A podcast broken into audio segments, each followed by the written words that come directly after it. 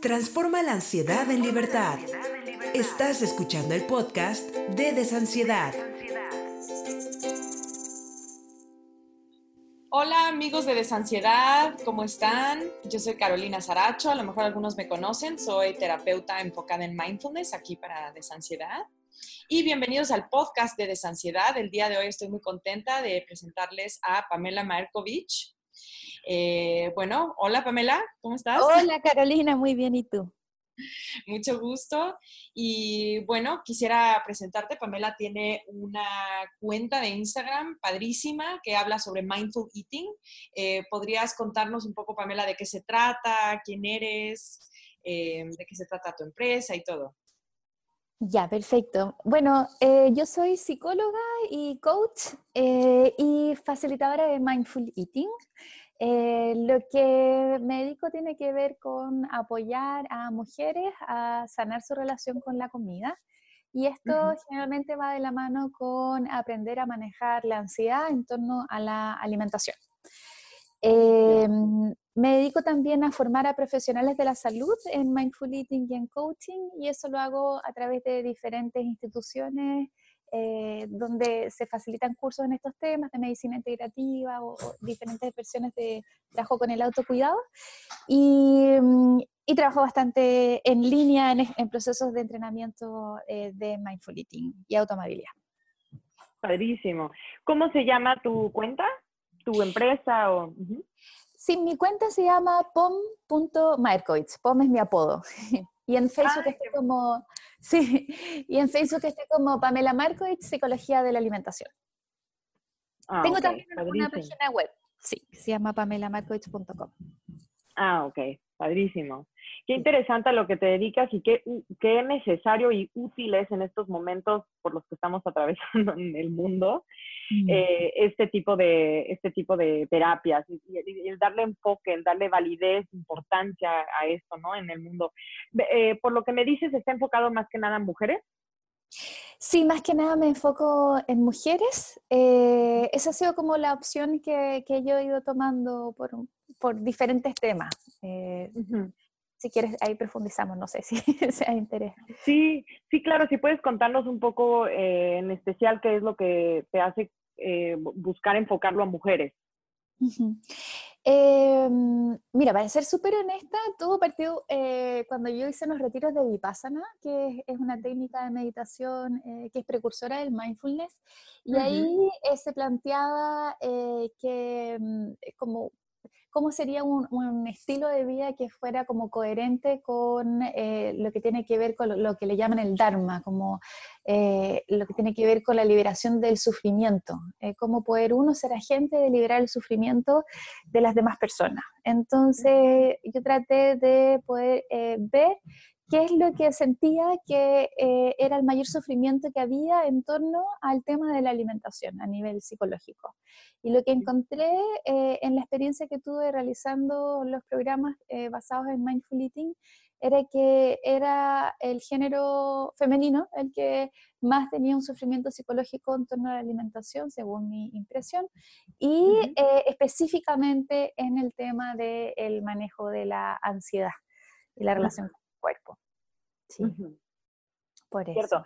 Y también muchas veces, independientemente de, de reconocer o estar conscientes de si esto es un problema que solo lo tienen los hombres o solo las mujeres, muchas veces de nuestra área de expertizo, de conocimiento, eh, actuamos y ayudamos, ¿no? Como dices, el Dharma, ¿no? Ayudar a, ayudar a otras personas a salir del sufrimiento y a, nosotros mismos por medio de lo que mejor conocemos y muchas veces siendo nosotras mujeres comprendemos pues un poco mejor cómo es que las, las emociones las administramos las mujeres, que tiende a realmente ser diferente un poco que como sucede con los hombres, ¿no? Y las manifestaciones y expresiones emocionales que, tenemos como mujeres y, quizás eso tiene que ver en la manera en la que nosotros eh, muchas veces tratamos de darle salida a nuestras emociones inconscientemente por medio de malos hábitos alimenticios, ¿no? Claro, claro. Eh, y, yo creo que e, ese es un punto súper importante, el tema de, las emociones y cómo se expresa en la alimentación. Eh, solo agregar que además en el caso del género, también hay otros otras temáticas que yo creo que son factores eh, sociales y culturales que ponen a la mujer eh, en una dinámica de sufrimiento en torno al cuerpo y a la alimentación. Entonces, eh, también hay otras cositas ahí que, activan partes internas que tienen que ver con el yo autocrítico, la autoexigencia, la búsqueda de la perfección, la manifestación de todo eso en la relación con la comida y cómo al final la comida termina siendo como una dinámica de eh, mostrar cuánto estoy auto boicoteándome o cuánto estoy eh, cuidándome a mí misma o cuánto estoy siguiendo como las normas que plantea la sociedad de lo que se espera de mí y cuánto me revelo a eso. Hay como muchas cositas que, están operando eh, en torno a la comida que son mucho más profundas y complejas de lo que normalmente tendemos a ver en torno a la alimentación. Totalmente cierto es cierto que la sociedad nos, nos, nos, ha impuesto ciertos estándares que al final no existen, simplemente los ha impuesto la sociedad, o muchas veces incluso nosotros nos creamos conciencias que quizás son exageradas o ni siquiera son totalmente basadas en esa realidad, pero como que esta, esta idea de cuánto nos exigimos de cómo deberíamos de ser, de lo que es bonito o no es bonito, de lo que es atractivo o no es atractivo, de lo que es eh, la visión, poder vernos a nosotras mismos como una mujer completa o una mujer que se merece felicidad o se merece que nos validen, mm, esas creencias como que se van morfando, ¿no? Como que van cambiando eh, conforme a lo que nosotros sentimos que la sociedad busca, pero al final regresar a decir, no, esa validez, esa sensación de merecer, esa sensación de sentirme atractiva o bonita o ser una mujer plena, digamos, lo decido yo. Y eso es difícil, ¿no? Porque nadie nos lo enseña y al final tomamos como base el estándar que la sociedad nos, nos impone. Y creo que muchas nos, nos atoramos ahí, ¿no?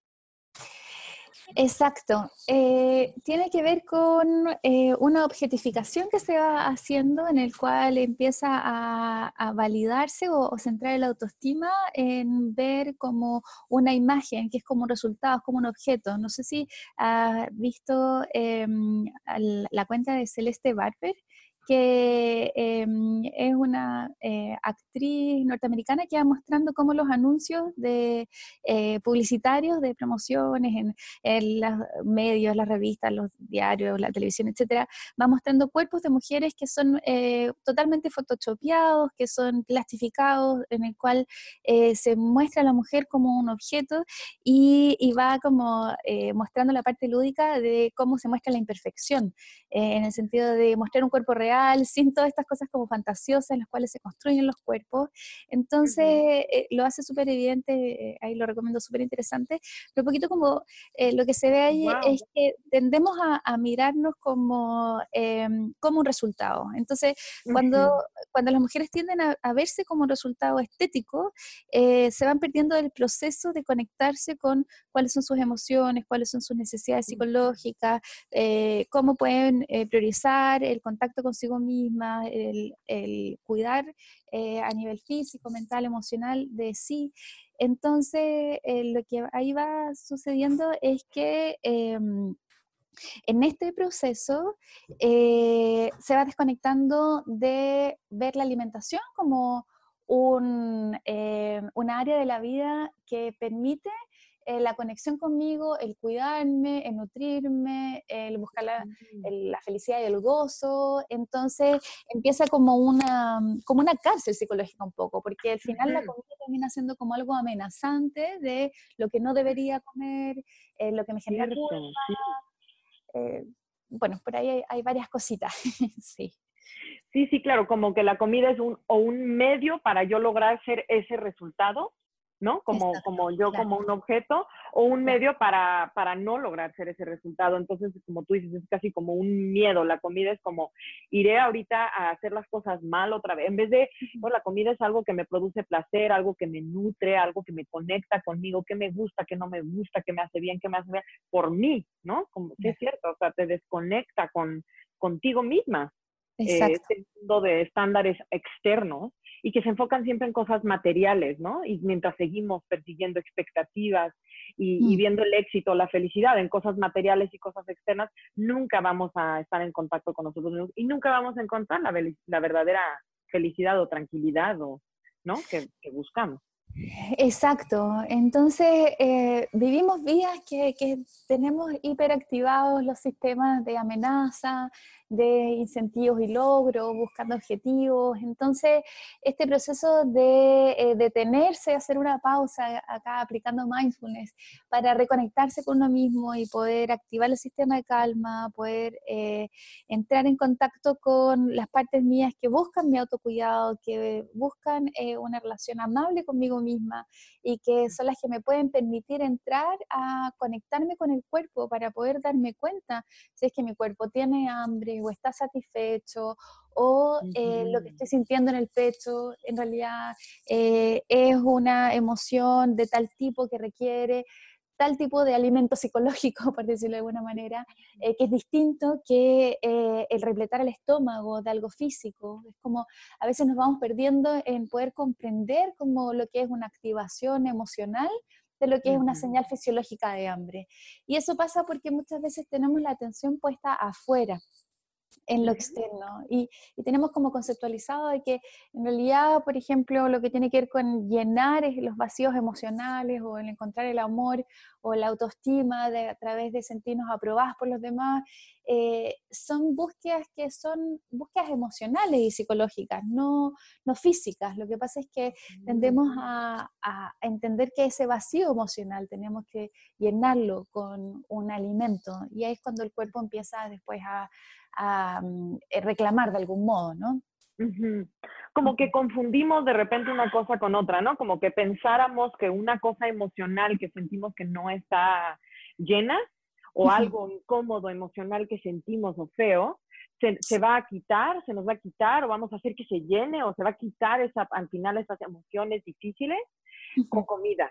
¿no? Como que lo confundimos una cosa con otra cuando en realidad necesariamente no tiene nada que ver una cosa con la otra. Y por más que vez tras vez decimos, bueno, inconscientemente algo me está haciendo sentir que debería de comer para no sentirme feo, pero terminando de comer me siento peor. Y vez tras vez lo hacemos, pero no nos salimos de, de ese ciclo. Claro, y eso tiene algo que ver con, con que eh, muchas veces no hemos tenido eh, una educación en cuanto a mm, eh, la conexión emocional, el autoconocimiento, que nos movemos en un plano que es bastante como material y físico, entonces cuando aproximamos la alimentación generalmente lo hacemos a través de tipos de alimentos, qué es lo que deberíamos comer, qué es lo que dice la dieta, cuáles son los tipos de alimentos que tenemos que consumir, o, o algo físico como, bueno, vamos a, hacer una intervención, a hacer una cirugía bariátrica o vamos a hacer una liposucción, como que todo se mueve en un ámbito físico cuando y cuando hacemos esos cambios físicos, cuando por ejemplo hay una operación o cuando se hace una liposucción o cuando se hace algo como, eh, no sé, o se toma una pastilla, por ejemplo, para eh, erradicar el, el, hambre, generalmente sucede que después volvemos a los mismos patrones psicológicos. El nivel de reganancia de peso después de una cirugía bariátrica es de más de un 80% y es porque eh, los patrones psicológicos que tenemos con la alimentación y los factores eh, que están relacionados con la ansiedad y el descontrol emocional en torno al comer están en la mente, no están en el cuerpo. Mientras no alberguemos el cambio en la mente, el cuerpo va a seguir reproduciendo eh, lo mismo. Wow, qué, importante es este mensaje. Es algo que yo me lo tengo que estar recordando a mí misma eh, muy seguido y que, intento darle mucho énfasis con mis pacientes. El tema de decir, cuando me preguntan, bueno, oye, las pastillas o muchas otras soluciones que existen a los problemas que tengo, empieza con, ¿de qué punto de vista ves tú, percibes tú tu problema? Porque la gente piensa que muchas veces ya los síntomas son el problema cómo como, cuánto engordeo, cuánto enfaqueo, cómo me siento en torno a la comida es mi problema. Entonces, si yo cambio esto, si yo me hago la operación bariátrica, si yo me quito el hambre con una pastilla, entonces se quita el problema. Y ahí el, el, problema es que en sí no es el problema, es el síntoma de algo que viene más profundo, que es el hábito mental. Y desafortunadamente, como les digo, me encantaría decirles que hay una solución rápida, que no requiera de tanto tiempo y esfuerzo, pero al final no es que sea, no es que sea una eh, solución necesariamente difícil o muy, muy difícil de lograr. Simplemente no es algo que alguien te puede regalar una pastilla, dar una operación, hacer aquí un, eh, un, día, un fin de semana de algo. No, al final cambiar hábitos, así como se tardan en formarse, tampoco se cambian de un día al otro y es algo que tienes que, trabajar en, en, deshacer ese hábito, en ya no permitirte continuar con esos impulsos, esas creencias que están equivocadas y, y, eso es lo que realmente te lleva a los síntomas, ¿no? Ya a los demás síntomas. Entonces, podemos tomar pastillas para la ansiedad, pastillas para quitarnos el hambre, pero una vez que se termine ese tratamiento, nos damos cuenta que el hábito mental ahí siempre siguió Exacto, es un cambio al final que tiene que ser interno. Y, me gusta a mí eh, esto que planteas como el síntoma, es como la observación, así como si nos imagináramos un iceberg, que es como que vemos la punta del iceberg, entonces vemos por ejemplo el episodio del atracón o del descontrol al comer o, el excesivo picoteo, todo lo que sucede en torno como al descontrol de la ingesta, eh, como, como el síntoma, cuando lo que es interesante es tomar esos episodios como como un GPS, como una señal, como un mensajero, como una alarma que nos dice qué es lo que tenemos que mirar de fondo. Y por lo menos en, los procesos que, yo trabajo, que inicialmente es hacer un proceso de ocho semanas de entrenamiento basado en Mindful Eating, eh, en ese proceso eh, ya partimos en, poder diferenciar eh, qué es eh, una necesidad o un hambre eh, de índole emocional o psicológico a lo que es hambre fisiológica y empezar como a trabajar en cómo hacer un cambio mental, en cómo empezar a manejar las emociones de una forma diferente, cómo puedo tomar los antojos para poder darme cuenta de qué es lo que realmente me sucede y empezar a transitar esa búsqueda de eh, ver mi relación con la alimentación como una forma de autocuidado.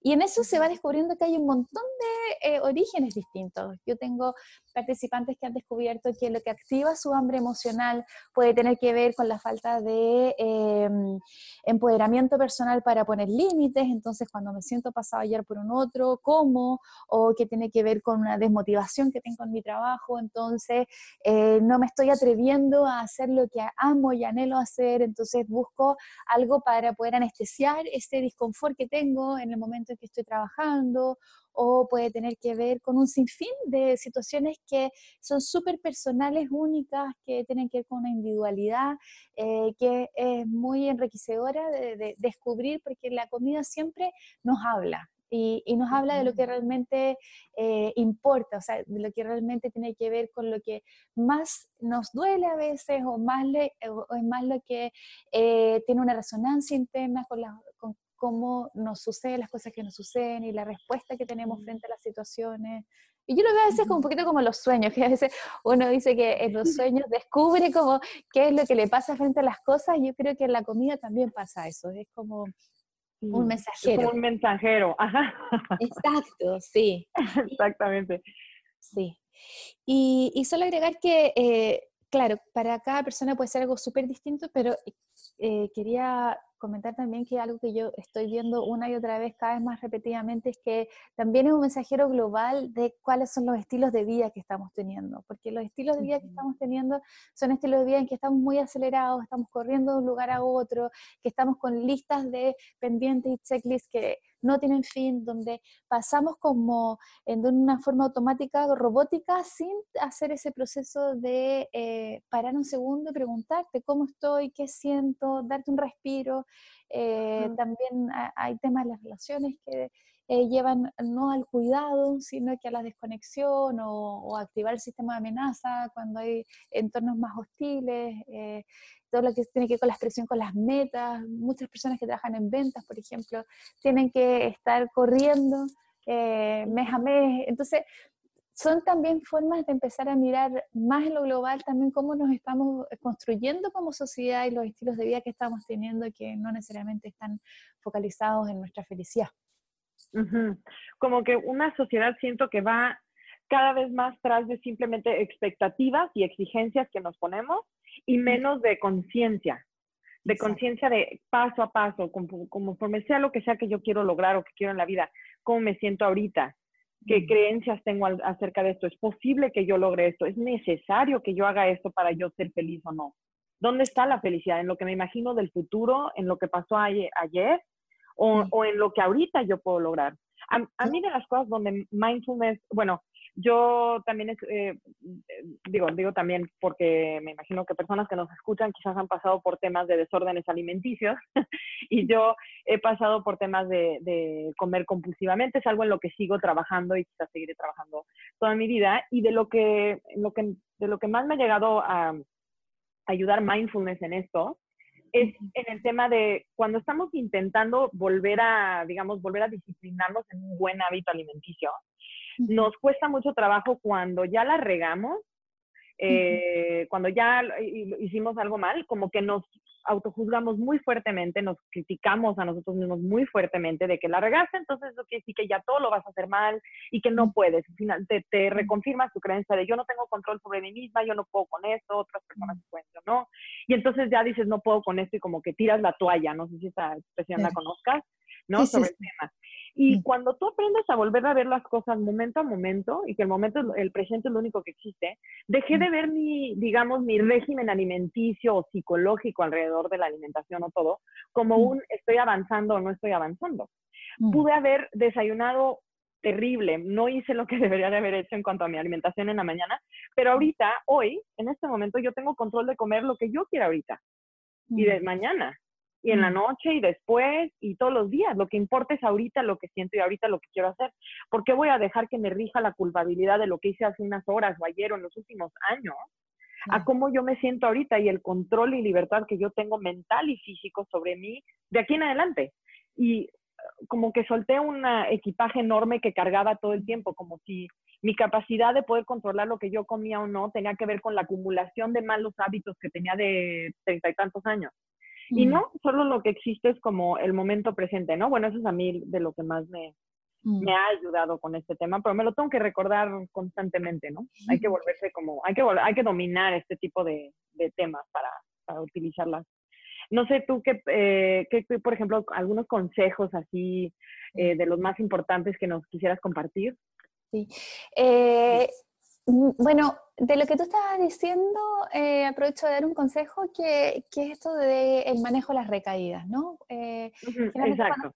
sí, cuando estamos en un proceso de cambio em, y empezamos a tener buenas prácticas de autocuidado, empezamos a cuidar nuestra alimentación, las cantidades, por ejemplo, los tipos de alimentos, eh, muchas veces sucede que al tener una recaída, a volver a patrones anteriores, automáticamente viene la mente y la, autocrítica a poner un juicio sobre nosotros y entonces como a empezar a desempoderarnos y a decir, bueno, entonces eh, no puedes lograr nada, etcétera, y eh, generalmente se aumenta, esa, se empeora eh, esta respuesta cuando decimos, bueno, si ya me salió una vez, entonces me sigo saliendo, tal, ya se me salió la dieta y me lo como todo.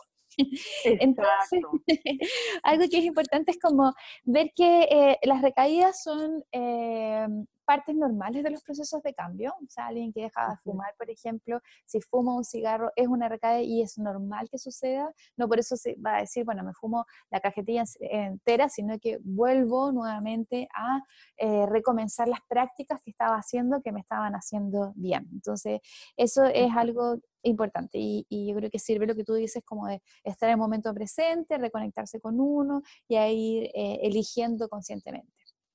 Em, Sí.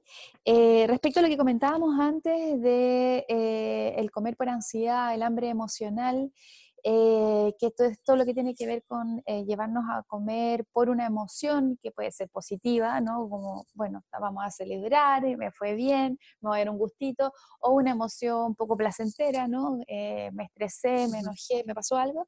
creo que un tip súper importante es empezar a cultivar la atención en darse cuenta que es una emoción, que es una hambre emocional y que es hambre de verdad.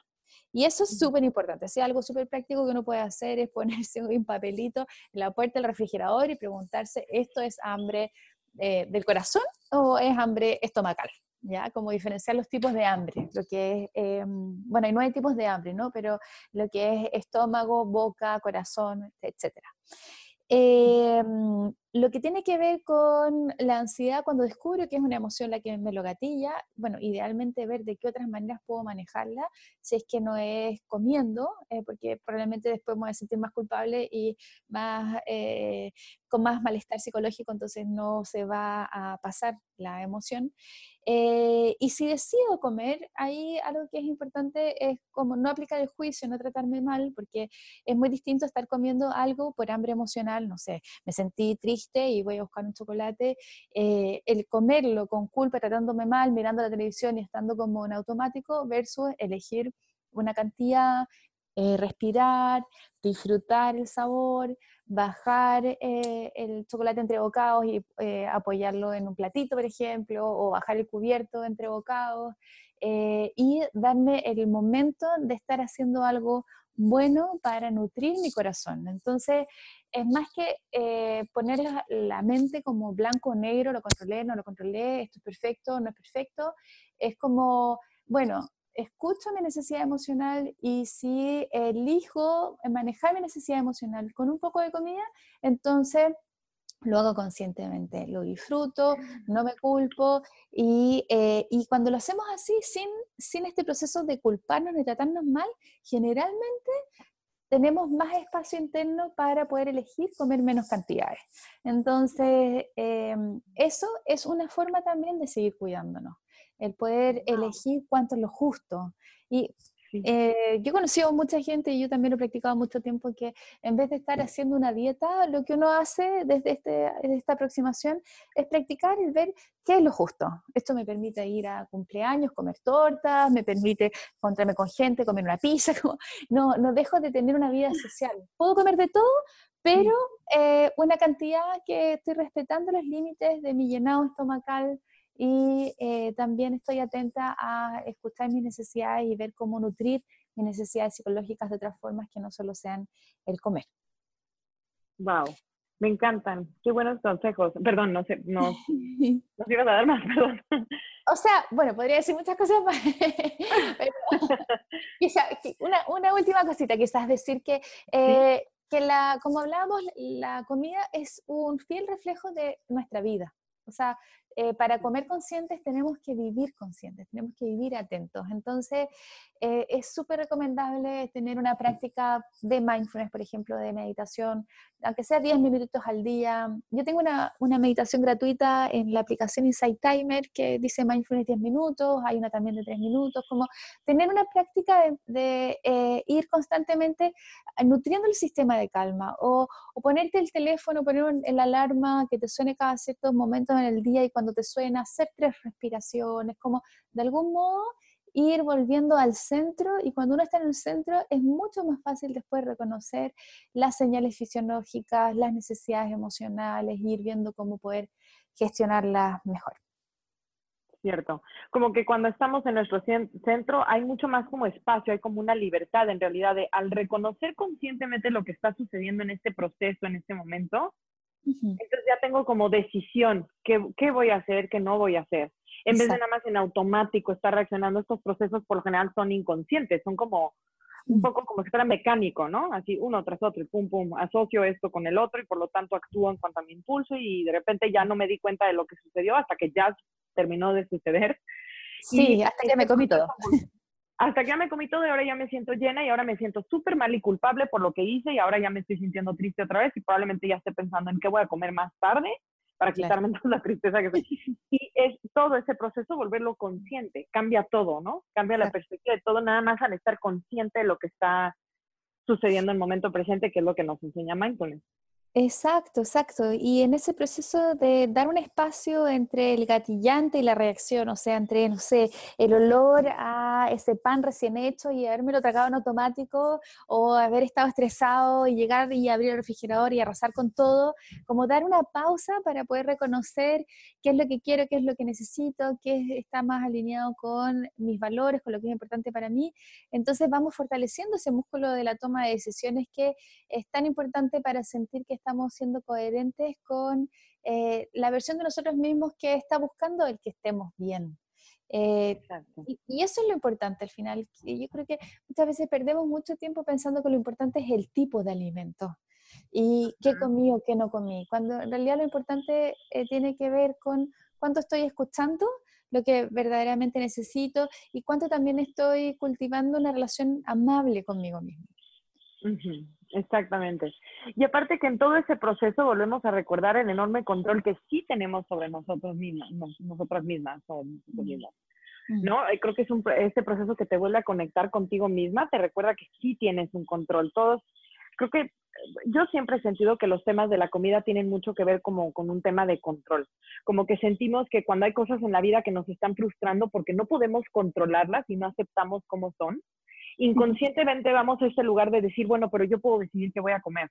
O sea, si estoy frustrada, como tú dices, no, no, no, este, no estoy contenta ahorita con mi trabajo, no estoy realizando mis sueños, estoy triste por alguna cosa que pasó, o quiero, este, no sé, estos como vacíos a veces que podemos sentir, como que inconscientemente decimos, bueno, pero me voy a, mínimo ahorita puedo darme el placer de comer esto. Como que inconscientemente es como, voy a comer esto que a mí me da placer, voy a comer entonces mucho, para que se me quite todo esto otro, cosas como feas que sentimos. Como que inconscientemente es común, yo decido que sí puedo meterme a la boca, a diferencia de las otras áreas en mi vida que no estoy pudiendo controlar. Pero termina siendo un problema de mi alimentación está fuera de control, porque estoy comiendo ahí? Y entonces, como tú dices, ¿no? En realidad es este manejo emocional que estamos confundiendo con lo que comemos lo que está haciéndonos en realidad salirnos de control de nuestra alimentación. Pero siento que en el fondo es, es un tema como de control. Y cuando tú te vuelves consciente de ese proceso, no eres inconsciente, vuelves a tomar control sobre todo esto y es como, es muy empoderador, como tú dices, muy empoderador, mucho de, amor y compasión hacia ti misma, el volver a saber que sí tienes control sobre estos temas, que no está fuera de control. No hay un no hay una fuerza externa que te está en realidad diciendo qué debes de hacer o qué no debes de hacer o cómo debes de pensar. Mm. No, eso es lo que como que pensamos, ¿no? Pero no es cierto. Claro. Sí, bueno, dentro de los tipos de hambre hay un hambre que se llama el hambre mental, que tiene que ver con qué es lo que la mente dice, qué es lo que deberíamos o no deberíamos comer. Entonces, generalmente los temas de control eh, tienen que ver con ese proceso. Entonces, eh, es como, bueno, eh, cuando estoy en control como lo que debería, ¿sí? O estoy fuera de control como lo que no debería. Eso en realidad, em, eh, claro, es una hambre psicológica que, eh, que sucede en, en, muchos casos eh, y que va generando como un patrón más rígido de, de la experiencia alimentaria. Entonces, desde esta perspectiva, eh, lo que se va invitando es a poder reconocer cuando está operando esa hambre mental y poder volver a las claves de eh, autorregulación del mismo organismo. O sea, eh, más que como alimentar el hambre mental, lo que hacemos es reconocer, por ejemplo, ya, tengo hambre, no tengo hambre, qué está diciendo eh, mi vacío, mi llenado estomacal, qué es lo que dice mi saciedad, qué es lo que eh, tiene que ver con las necesidades celulares de nutrientes, de, todo lo que tiene que ver con eh, como el alimento del cuerpo, como cuál es el nutriente que necesitan mis células, o tengo sed, eso es también una necesidad de hidratación. Entonces va saliendo como del control de la mente para ir entrando más profundo a, a decir como estoy a cargo de este cuerpo, que, tiene necesidades y también tiene necesidades de a ratos de tener eh, vacío, vacío estomacal, dejar el estómago descansando, eh, más allá como, como una lucha del, como del poder de la mente, que es lo que muchas veces vemos como la fuerza de voluntad y todas esas cosas. Sí. Qué interesante y muchas gracias por compartir tu conocimiento con nosotros. En verdad yo creo que esto podría ser útil para muchísimas personas y que no solo es un proceso para regresar a quizás un diferente peso o un diferente hábito alimenticio, sino en general como por salud mental, pues esto puede ayudarte a mejorar muchas áreas en tu vida que quizás ni siquiera te habías dado cuenta que, que estaban afectadas y no solo el área de la alimentación y creo que esto sería muy útil para muchas mujeres, para muchas personas. Y bueno, antes, antes que nada, eh, me gustaría si nos podrías compartir la información sobre cómo te podemos contactar, este, cómo, qué, tipo de cursos ofreces. Eh, algo excelente es que este, los cursos que ofreces o material que ofreces es en línea, entonces no importa si no están ustedes en Chile, porque tú estás en Chile, ¿no? Sí. Eh, todas, personas por todo el mundo pueden tener acceso a esta información. Exacto. Sí, em, mira, yo he tenido también participantes de México, exactamente de tu país, bueno, diferentes países, eh, nos conectamos en línea y hacemos un programa de entrenamiento inicial de ocho semanas que está basado en Mindful Eating, donde vamos viendo todos los pilares de cómo restablecer una relación saludable con la comida y especialmente lo que tiene que ver con el manejo de la ansiedad. Eh, y en muchos casos trabajamos complementariamente o posteriormente en lo que tiene que ver con la autoamabilidad, con este yo interno que es el que genera muchas veces los problemas de auto boicot con la comida. Eh, y ¿Cómo me contactan? Puede ser a través de eh, las redes sociales, de Instagram, Facebook, mandar un mensaje por ahí, o eh, mi correo, que es hola arroba pamelamarkovich.com. Em. Solo para saber cómo se deletrea, es hola arroba pamela, y es M-A-E-R. C-O, B corta, y C-H. Ok, perfecto. Ese es su correo. ¿Y tu página o tus redes cómo son, perdón? Sí, eh, Instagram es pom, eh, Facebook es Pamela Markovich, Psicología de la Alimentación. Eh, y la página web es pamelamarkovich.com. Ok, excelente. Pues bueno, qué bueno que contamos con tu, con tu ayuda y con la información, las publicaciones que haces, que son muy, muy interesantes y muy útiles. Y pues ha sido un gusto tenerte hoy aquí en el podcast de Desansiedad y, conocer sobre ti. No sé si quieras ofrecernos algunas últimas palabras, consejos o, o lo que desees.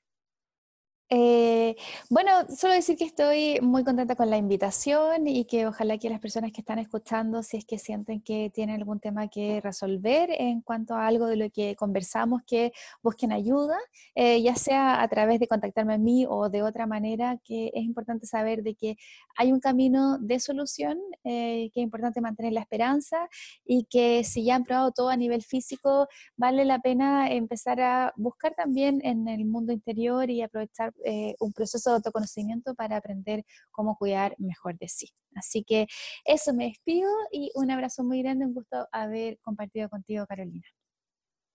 Igualmente, un abrazo muy grande, Pamela, y a todos los que nos, los que nos escuchan en, en el podcast de Desansiedad.